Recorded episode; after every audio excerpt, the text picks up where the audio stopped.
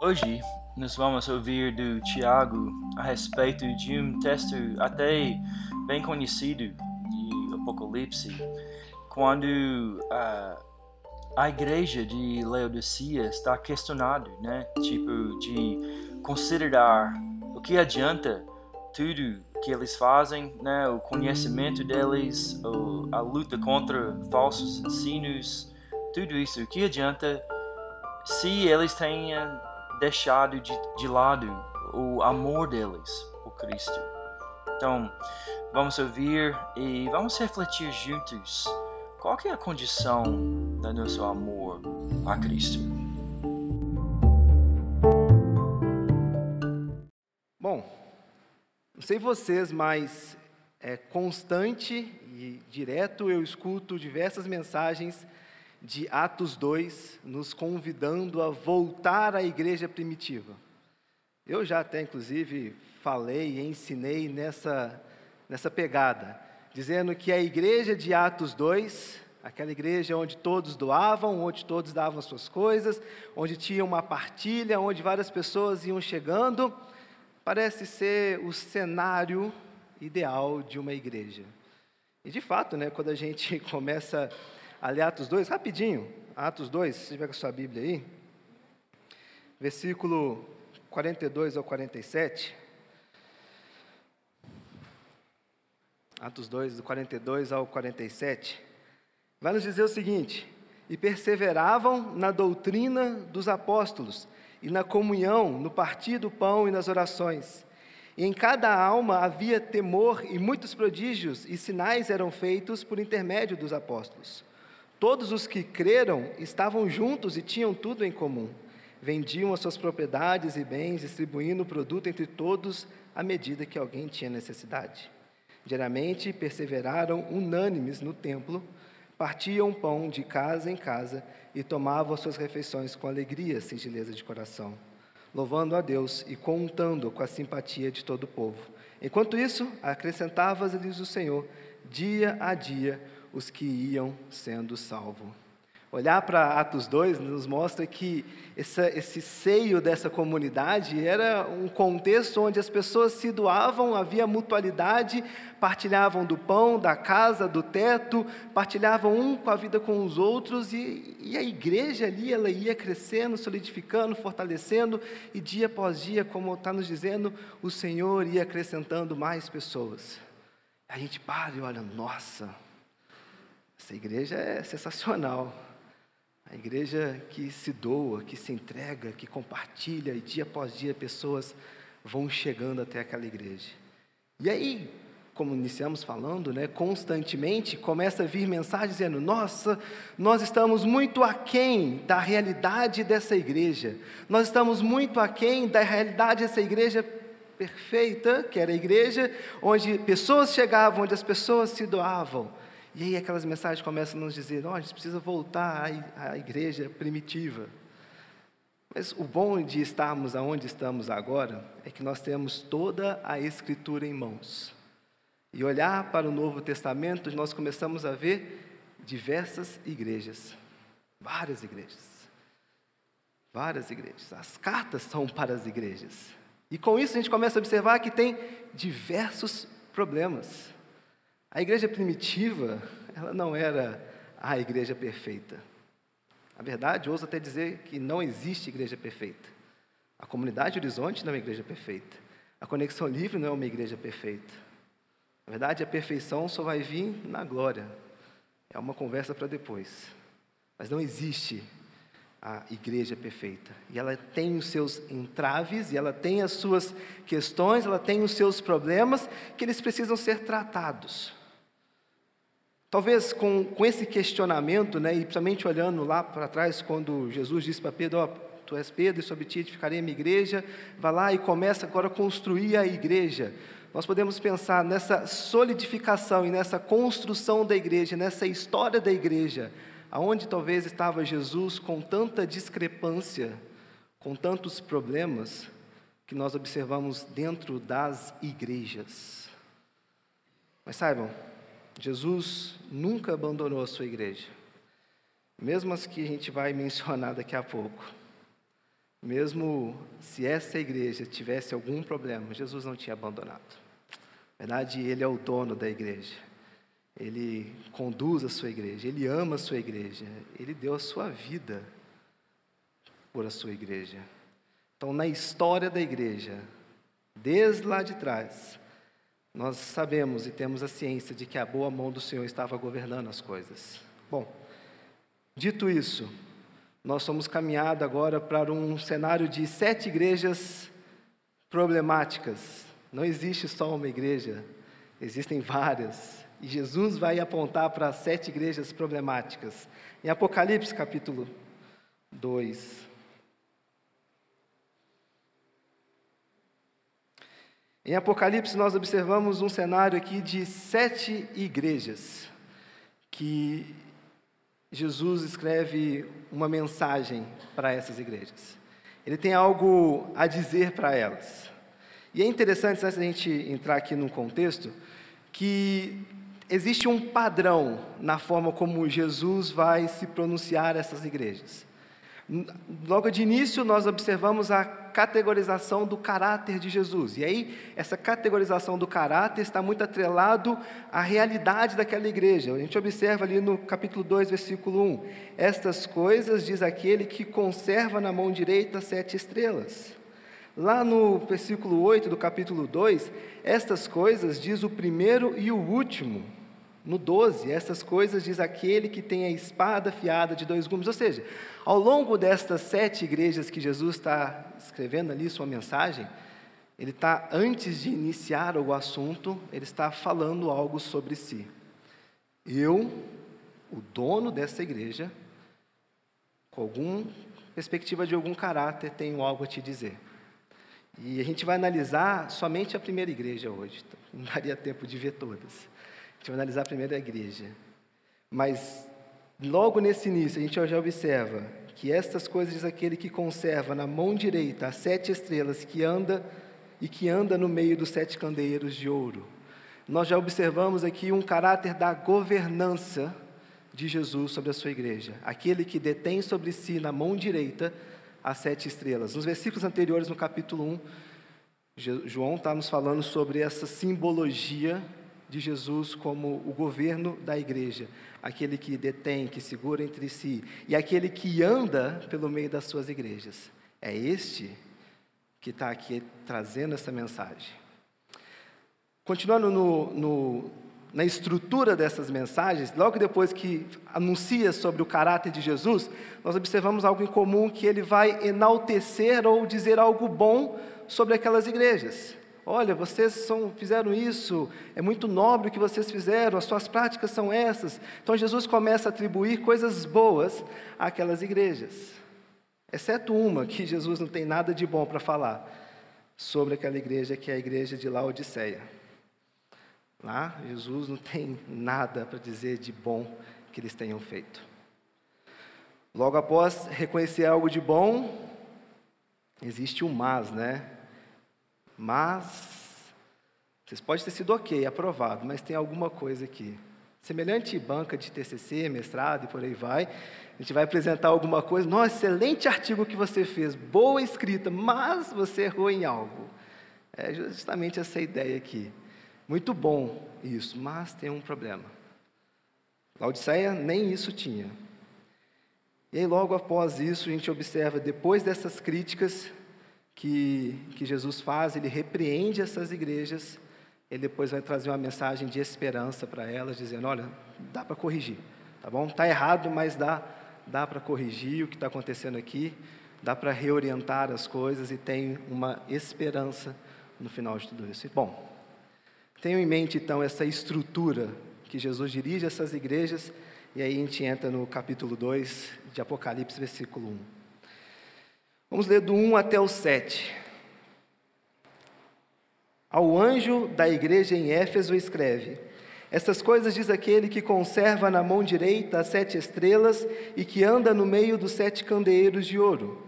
Conheço as tuas obras, tanto o teu labor como a tua perseverança, e que não podes suportar homens maus, e que pusestes à prova os que a si mesmos se declaram apóstolos e não são, e os achastes mentirosos e tens perseverança, e suportastes provas por causa do meu nome, e não te deixastes emorecer.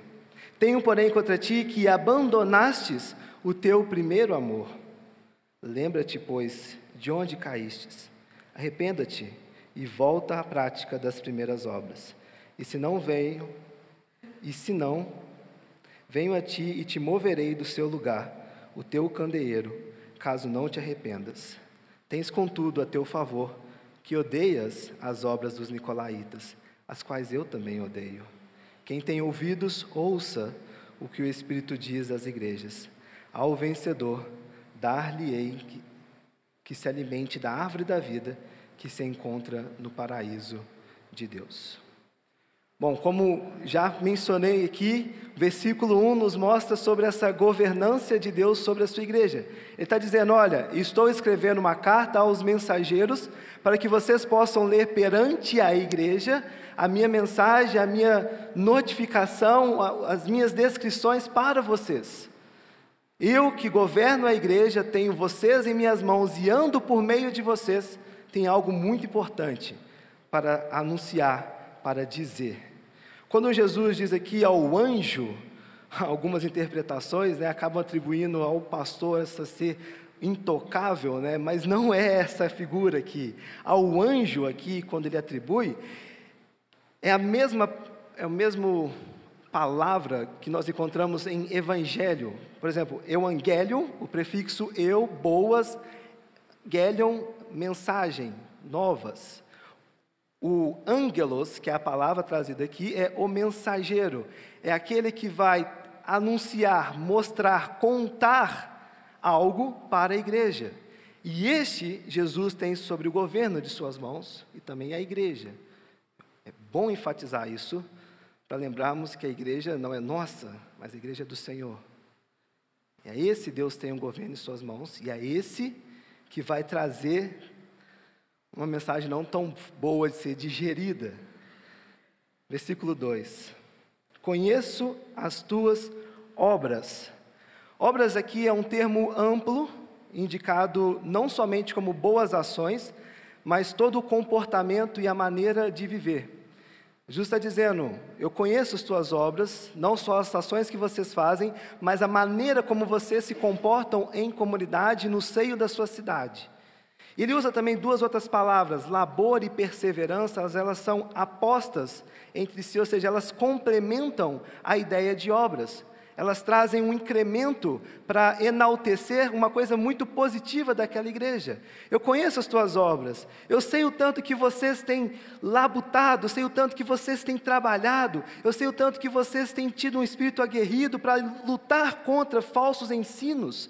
Eu sei o tanto que vocês têm preservado a verdadeira doutrina. Eu sei o tanto que vocês têm ajudado mutuamente a igreja. Eu sei o tanto que vocês têm vivido Atos 2, doando as suas posses, vendendo os seus terrenos, cuidando dos necessitados, ajudando as viúvas, cuidando das crianças, dando trabalho para aquele que não tem. Eu sei o tanto que você tem amado uns aos outros. Jesus está dizendo: Eu conheço as tuas obras. Eu sei o tanto que vocês têm labutado dia após dia. Ele continua: Essas obras que não pode suportar homens maus, que puseste às provas os que a si mesmos se declararam apóstolos e não são, e os achastes mentirosos. Obras de lutar contra aqueles que se levantaram contra a verdadeira mensagem do Evangelho. Eles puseram à prova os que a si mesmos se declaravam apóstolos. Eles começavam a questionar aqueles que se levantavam trazendo uma mensagem para a igreja, dizendo que era a mensagem de Jesus. Ou seja, não só realizavam obras com suas mãos, mas também realizavam obras ortodoxas, obras que mostravam que traziam a igreja para a verdadeira mensagem, que traziam a igreja para a verdadeira centralidade. Eles se opuseram aos falsos ensinos e às falsas mensagens amplamente diluídas no seio ali da, da comunidade. E, e naquele contexto, queridos, era, era muito fácil isso acontecer. Porque, veja bem, é, estava muito efervescente essa, esse sentimento do Messias, esse sentimento de mensagem, esse sentimento do Evangelho, era uma coisa ainda muito viva no coração das pessoas e constantemente levantavam pessoas dizendo: Olha, Jesus me enviou, eu sou um dos apóstolos, Jesus apareceu para mim. E era necessário que essa igreja tivesse uma base muito sólida nas suas convicções cristãs, nem falar bíblicas, mas não tinha Bíblia, né? Nas suas convicções, era muito necessário ter uma base muito sólida nisso, para que quando se levantassem falsas mensagens para diluir a verdadeira mensagem, eles conseguissem distinguir o que, que era cada coisa. E Jesus está dizendo: olha, suas obras são notáveis. Vocês sabem distinguir falsas mensagens, falsos ensinos. Vocês sabem distinguir as pessoas que se levantam para poder serem lobos em pele de cordeiro no seio da igreja. Isso é bom. Parabéns por isso. Não só isso, Jesus vai continuar no versículo 3 e diz: E tens perseverança. A perseverança aqui, não só de suportar as falsas mensagens, os falsos ensinos, mas também a perseverança sobre vida. Naquele contexto, a perseguição era algo assustador. Há relatos ali de que, ao escrever Apocalipse, foi no, no, período do imperador Dominiciano. Dominiciano era chamado de segundo Nero. Veja bem, se o primeiro já foi terrível, tacou fogo em Roma e acusou os cristãos de fazerem isso. Nero levava cristãos para dentro do seu palácio e esquartejava e queimava nos jardins apenas por diversão. E aqui nós temos alguém que era o segundo Nero onde cristãos eram decapitados, esquartejados, mortos, queimados, suas casas destruídas. E Jesus está virando para eles falando: Olha, parabéns, vocês estão perseverando, suas obras são notáveis. E a sua perseverança em meio à perseguição, em meio à morte, em meio à destruição, em meio a tudo que é na contramão, ela é notória. E detalhe, queridos, é que eles perseveravam. Versículo 3: E tem perseverança e suportastes provas por causa do meu nome, e não te deixastes esmorecer. Jesus está dizendo: vocês estão sofrendo o que estão sofrendo por causa do meu nome. Isso é algo digno de ser mencionado. Parabéns por isso. Parabéns. Por mesmo passarem por tudo que estão passando por mesmo terem todas as condições naturais de negar o nome de Jesus. Porque, veja bem, se eu estou morrendo por causa de Jesus, se meu, minha mãe morreu, se meu pai morreu, é muito mais fácil eu largar Jesus. Porque vou morrer também por causa de Jesus, por causa deste nome. Jesus está dizendo, parabéns por isso. Porque mesmo com todo o cenário sendo contra, vocês têm perseverado, vocês estão se mantendo firmes. Isso nos faz pensar, obviamente é totalmente diferente o sofrimento e a perseverança que eles passavam com o sofrimento que nós passamos hoje.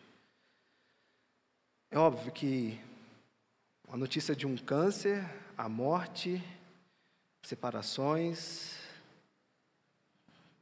destruições, guerras, enfim, coisas que como comunidade nós passamos, trazem sofrimentos, são desgastantes, fazem um mal tremendo, mas nem se compara ao sofrimento que aqueles irmãos passaram.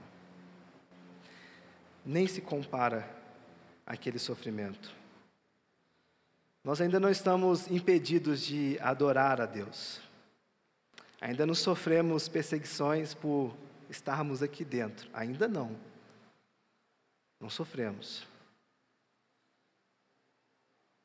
Mas mesmo assim, em algum momento nós deixamos que os nossos, não estou diminuindo. Eu reconheço, mas muitas vezes nós deixamos os nossos sofrimentos nos impedirem de perseverar em Jesus. Nós deixamos as nossas dores, que são reais e verdadeiras, de impedir o relacionamento vivo com Jesus. Mas Jesus está dizendo para eles, reconhecendo e enaltecendo a forma como eles estão suportando, a forma como eles estão lutando contra falsos mestres, a forma como eles estão se opondo, a forma como eles estão buscando a verdadeira ortodoxia, a forma como eles estão carregando a perseverança da vida cristã. Tudo isso por causa do nome de Jesus. E, queridos, isso é digno de ser reconhecido, é digno de ser mencionado. E é digno de Jesus reconhecer como positivo isso naquela igreja. Mas antes a gente entrar no mas, porque Jesus falou tudo isso, e a gente poderia falar, nossa, que bom. Essa igreja ela é um padrão notável. Eles levantaram a régua. É difícil chegar onde essa igreja chegou, mas Jesus agora vai trazer um mas para aquela igreja. Mas antes de a gente entrar nesse mas, eu tenho algumas perguntas. A gente não vai responder, eu gostaria que você refletisse sobre isso. Como será que Jesus reconheceria hoje a nossa igreja? Como seria se Jesus pudesse escrever uma carta ao mensageiro da nossa igreja e ele diria o que sobre nós? Como ele reconheceria se estamos no caminho certo?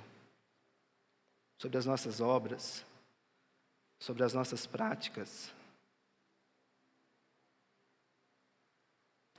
Quais práticas e atitudes você, e eu, isso me martelou demais, temos feito para que Jesus reconhecesse como boas? Por quais caminhos você tem trilhado sua vida ao analisar as suas práticas e condutas cristãs? São perguntas que a gente gostaria que vocês refletissem antes de entrar nesse mas de Jesus. De novo, Jesus reconhece e enaltece os princípios e atitudes extremamente nobres daquela igreja. Poxa vida, que pastor não queria ter uma igreja como essa? Que pastor não queria ter uma igreja onde os membros se doassem 100% uns aos outros, onde a necessidade do outro fosse maior do que a sua necessidade, aonde a defesa pelo evangelho fosse algo muito firme, muito rígido e muito verdadeiro no seu coração, onde a centralidade da mensagem de Jesus fosse algo vivo. Que pastor que não queria uma igreja como essa, que não tem que ficar implorando que os membros, que a comunidade atuasse e fizesse coisas? Que pastor não queria uma igreja que fosse reconhecida como perseverante, com boas práticas, que ama, que faz com zelo tudo isso? O bom pastor. Jesus não queria uma igreja como esta. Jesus não queria uma igreja como esta. Versículo 4. Tenho, porém, contra ti que abandonastes o teu primeiro amor. Agora é o momento que dá um nó na cabeça. Né? Esse versículo ele é bem emblemático. Ele divide opiniões sobre o primeiro amor aqui.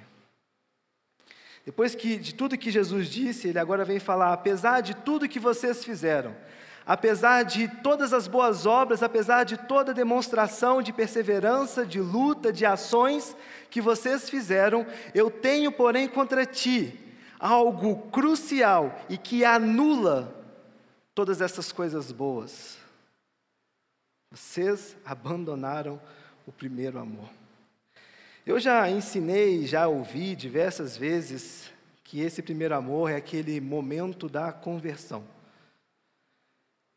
É aquele momento milagroso que algo retira as escamas de nossos olhos e a gente começa a sentir um amor profundo por Jesus e de repente nós só queremos saber de Jesus, nós só queremos saber da Bíblia, nós queremos estar em todos os eventos da igreja, nós queremos fazer todas as coisas que diz respeito à igreja, e aquilo nos motiva, aquilo nos enche, aquilo é algo sensacional, é algo muito bom, é algo louco, como falamos semana passada.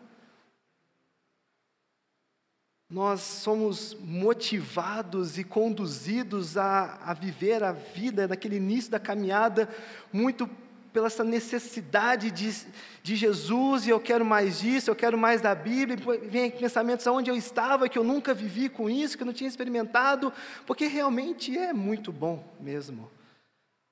Aquele momento onde nós começamos a ser preenchidos pelo amor de Jesus.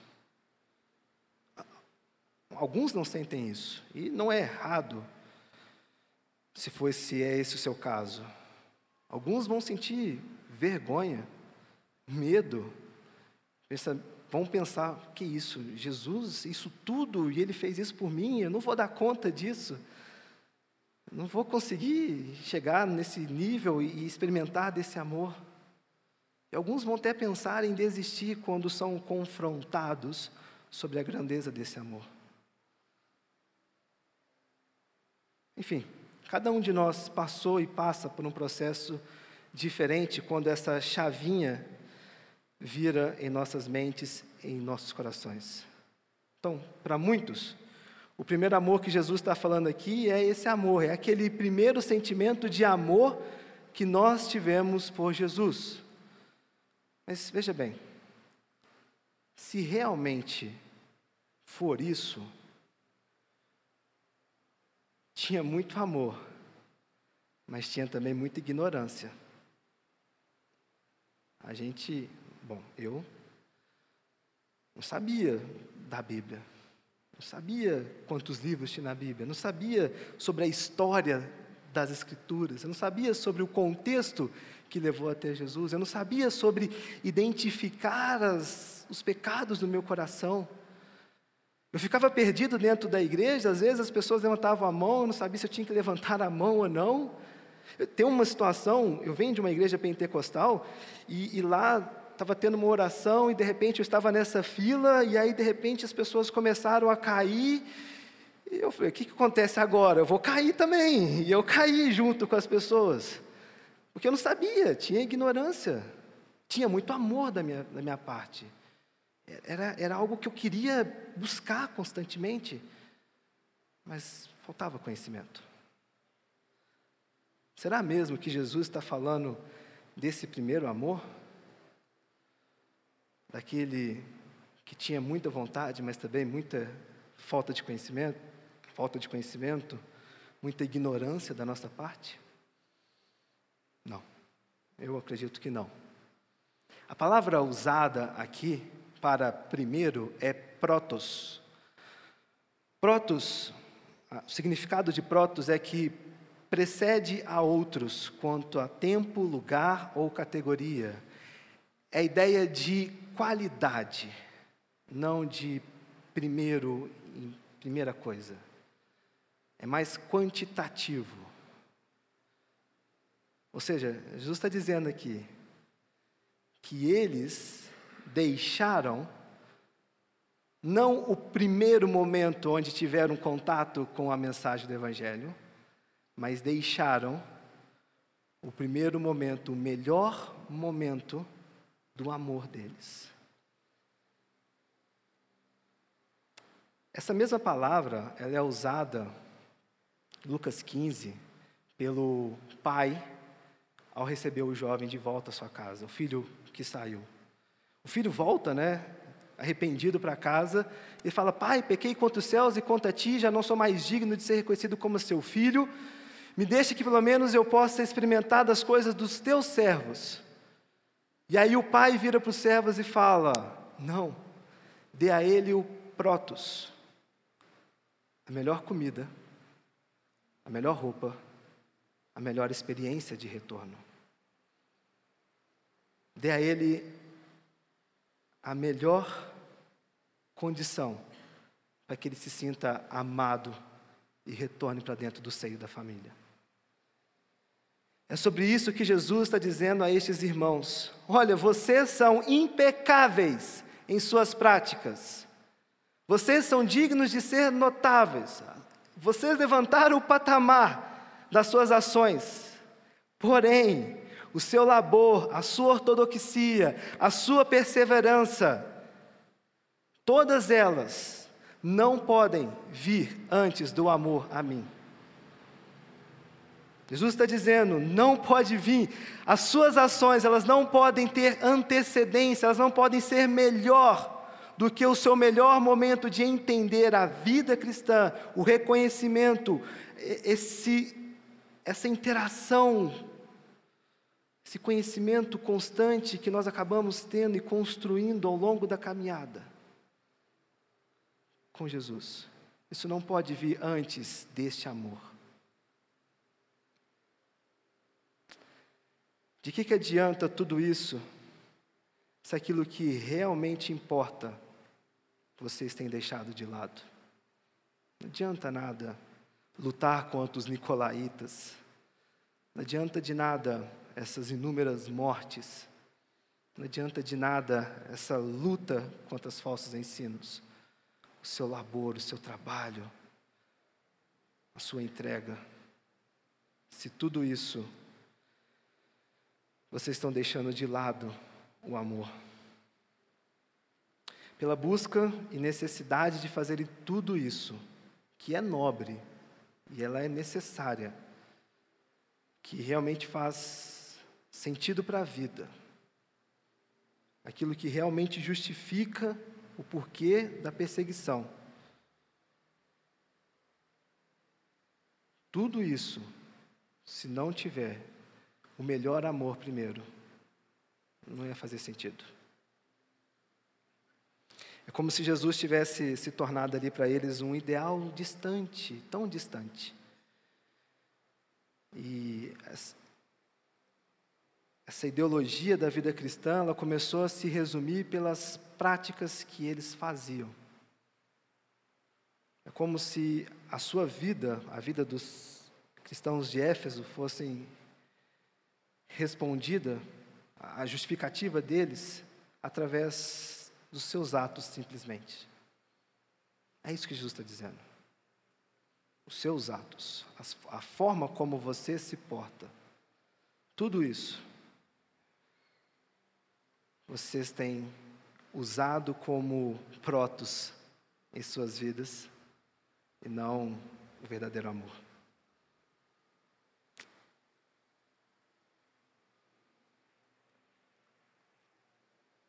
Foi muito difícil pensar nesse texto ao longo dessa semana. Na verdade, duas semanas já. Olhar para esse texto e olhar para esse confronto de Jesus e olhar para a minha vida, as coisas começam a entrar em choque e questões começam a ser levantadas dentro do meu coração sobre ativismo, sobre um, um loop da vida cristã. De repente, tem muito conhecimento, de repente, é possível trafegar nas Escrituras, é possível achar justificativas para o pecado, é possível dar as respostas que eu quero dar. De repente, com muito labor, com muito tempo de caminhada, a gente começa a perder um pouco a essência, a razão, o protos dessa caminhada e começa a voltar muito para nossas capacidades. Porque, veja bem, lutar contra falsos ensinos é uma ação nossa. Perseverar é uma ação nossa. Labutar nos estudos é uma ação nossa, mas o amor foi uma ação de Jesus. E de repente, quando volta para nós, parece ser muito mais fácil eu tocar a minha vida e fazer todas essas coisas e achar, Jesus vai me justificar. Tô, estou bem com Jesus, porque eu estou fazendo tudo isso. Só que não. Talvez você, como eu, pode ter esses tempos de luta, tanto tempo de igreja, e às vezes parece que nós precisamos passar por um renovo, por um despertar. Ou então, você está começando a sua caminhada na fé agora, está no processo de investigação, de descobrir, de entender. E olha, é muito bom, não é como pessoas falam, ah, pula que está tá quente a piscina, mas está gelada. Não, pula que está quente, pula que é bom, é fantástico. É, é algo maravilhoso experimentar esse amor de Jesus. É algo que muda de fato nossas vidas. E vai fundo nessa. Mas você vai falhar. E se falhar, lembra que tem amor e misericórdia de Jesus.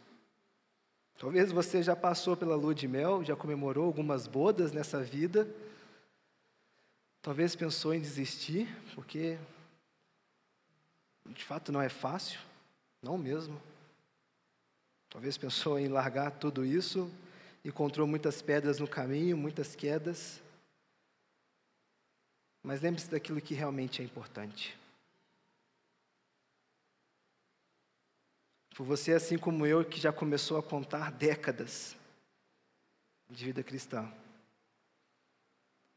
De repente, a sua justificativa o que norteia a sua vida está muito mais envolvido com as suas práticas do que com o melhor amor.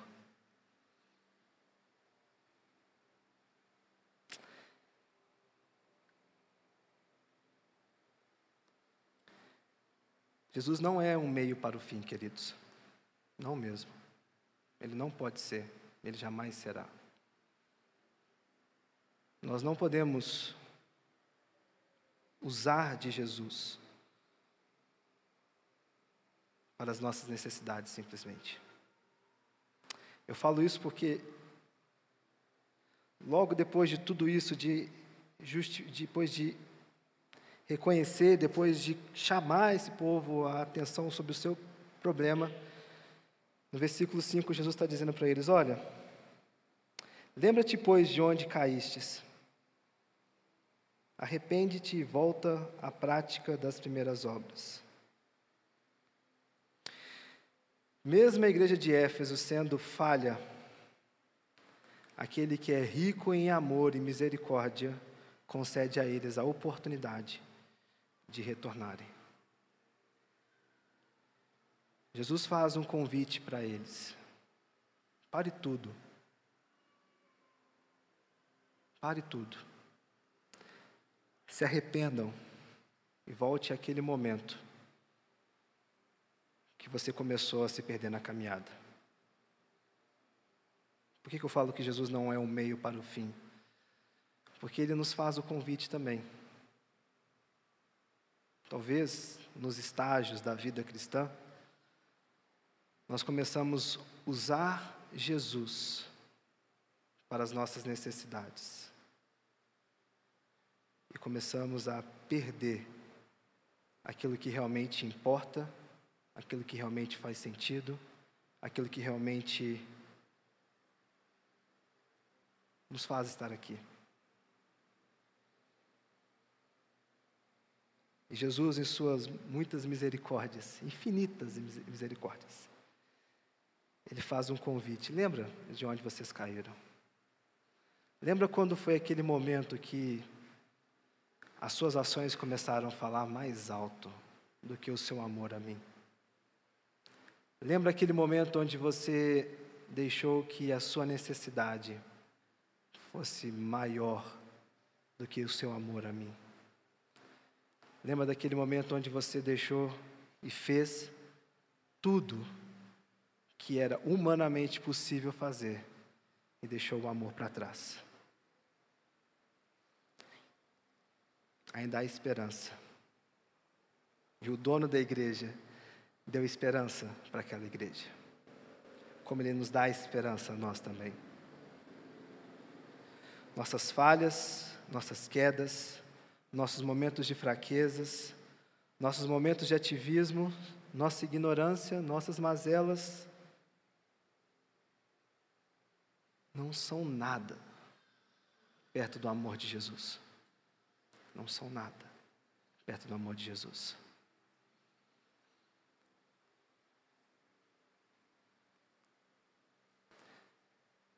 O convite para lembrar aonde caiu é um convite de graça. É um convite de amor. Jesus não está trazendo culpa, peso, para os momentos onde nós caímos. Mas Ele está te dizendo: olha, você tem a oportunidade de voltar a experimentar aquilo que é o melhor na sua vida.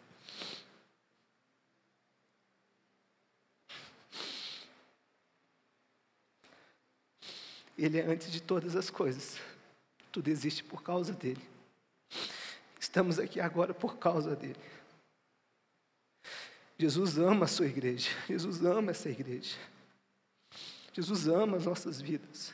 Ele se entregou naquela cruz por nós, para que o seu amor fosse a motivação do nosso coração, para que as nossas ações tivessem como impulso, como a gasolina, o amor, para que antes de lutar contra todas as coisas, antes de fazer quaisquer coisas, o amor de Jesus seja a razão em nossas vidas.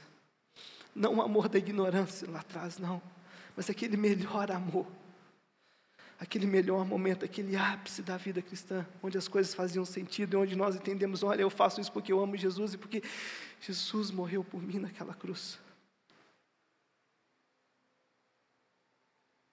Eu não sei se você tem onde se lembrar, eu tenho. Eu tenho. E em muita misericórdia, Jesus nos faz o convite. Lembre-se de onde caiu.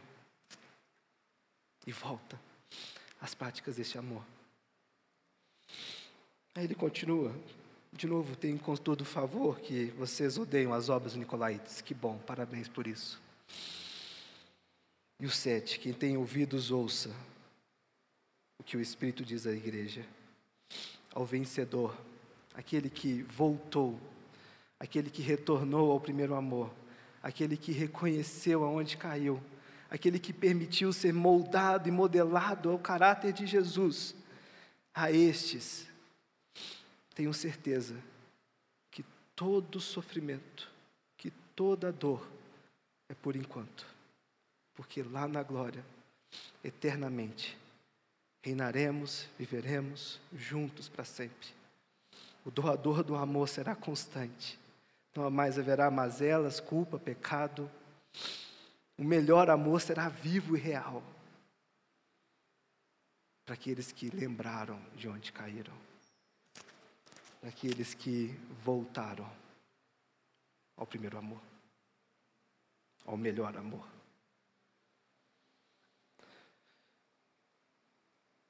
Se você tiver que fazer um exercício de memória, faça pela graça de Deus. Peça a Deus que te ajude. O maior interessado nessa história é Ele, porque Ele nos ama. Ele te ama. Ele quer que a sua igreja experimente o melhor amor. Obrigado, Deus, por esse tempo. Obrigado, Pai. Porque o Senhor não leva, Deus, em consideração esses nossos muitos pecados. É somente aquele seu sacrifício na cruz que faz sentido, que molda, Deus, nosso caráter, nosso coração. É somente aquele seu sacrifício na cruz, Deus, que nos ajuda a enxergar os momentos e as quedas que permeiam, Deus, nossas vidas, ó Pai. Não é fácil, é difícil demais. Principalmente, Deus, quando nossas práticas começam a ser maiores em nós. Mas a oração que eu te faço, Deus, que o Senhor continue a incomodar nossos corações, a confrontar, ó Pai, nossos corações, E que se porventura tiver alguém aqui essa manhã, ó Deus, e a mim também, ó Pai, que esse convite para lembrarmos de onde caímos possa ser coberto com muito amor, ó Pai. Muito amor que foi derramado naquela cruz. Nos ajude, Senhor, a sermos uma igreja viva, real, atuante, com boas práticas, que persevera, com uma boa ortodoxia, mas que principalmente, Senhor, sejamos uma igreja que te ama primeiro, que tem o melhor amor, que é a motivação para todas as coisas. Obrigado, Jesus, por esse tempo. Que o Senhor continue, ó Pai, a trabalhar em nossos corações para a tua glória. Graças nós te damos e oramos, Senhor. Em teu nome, amém.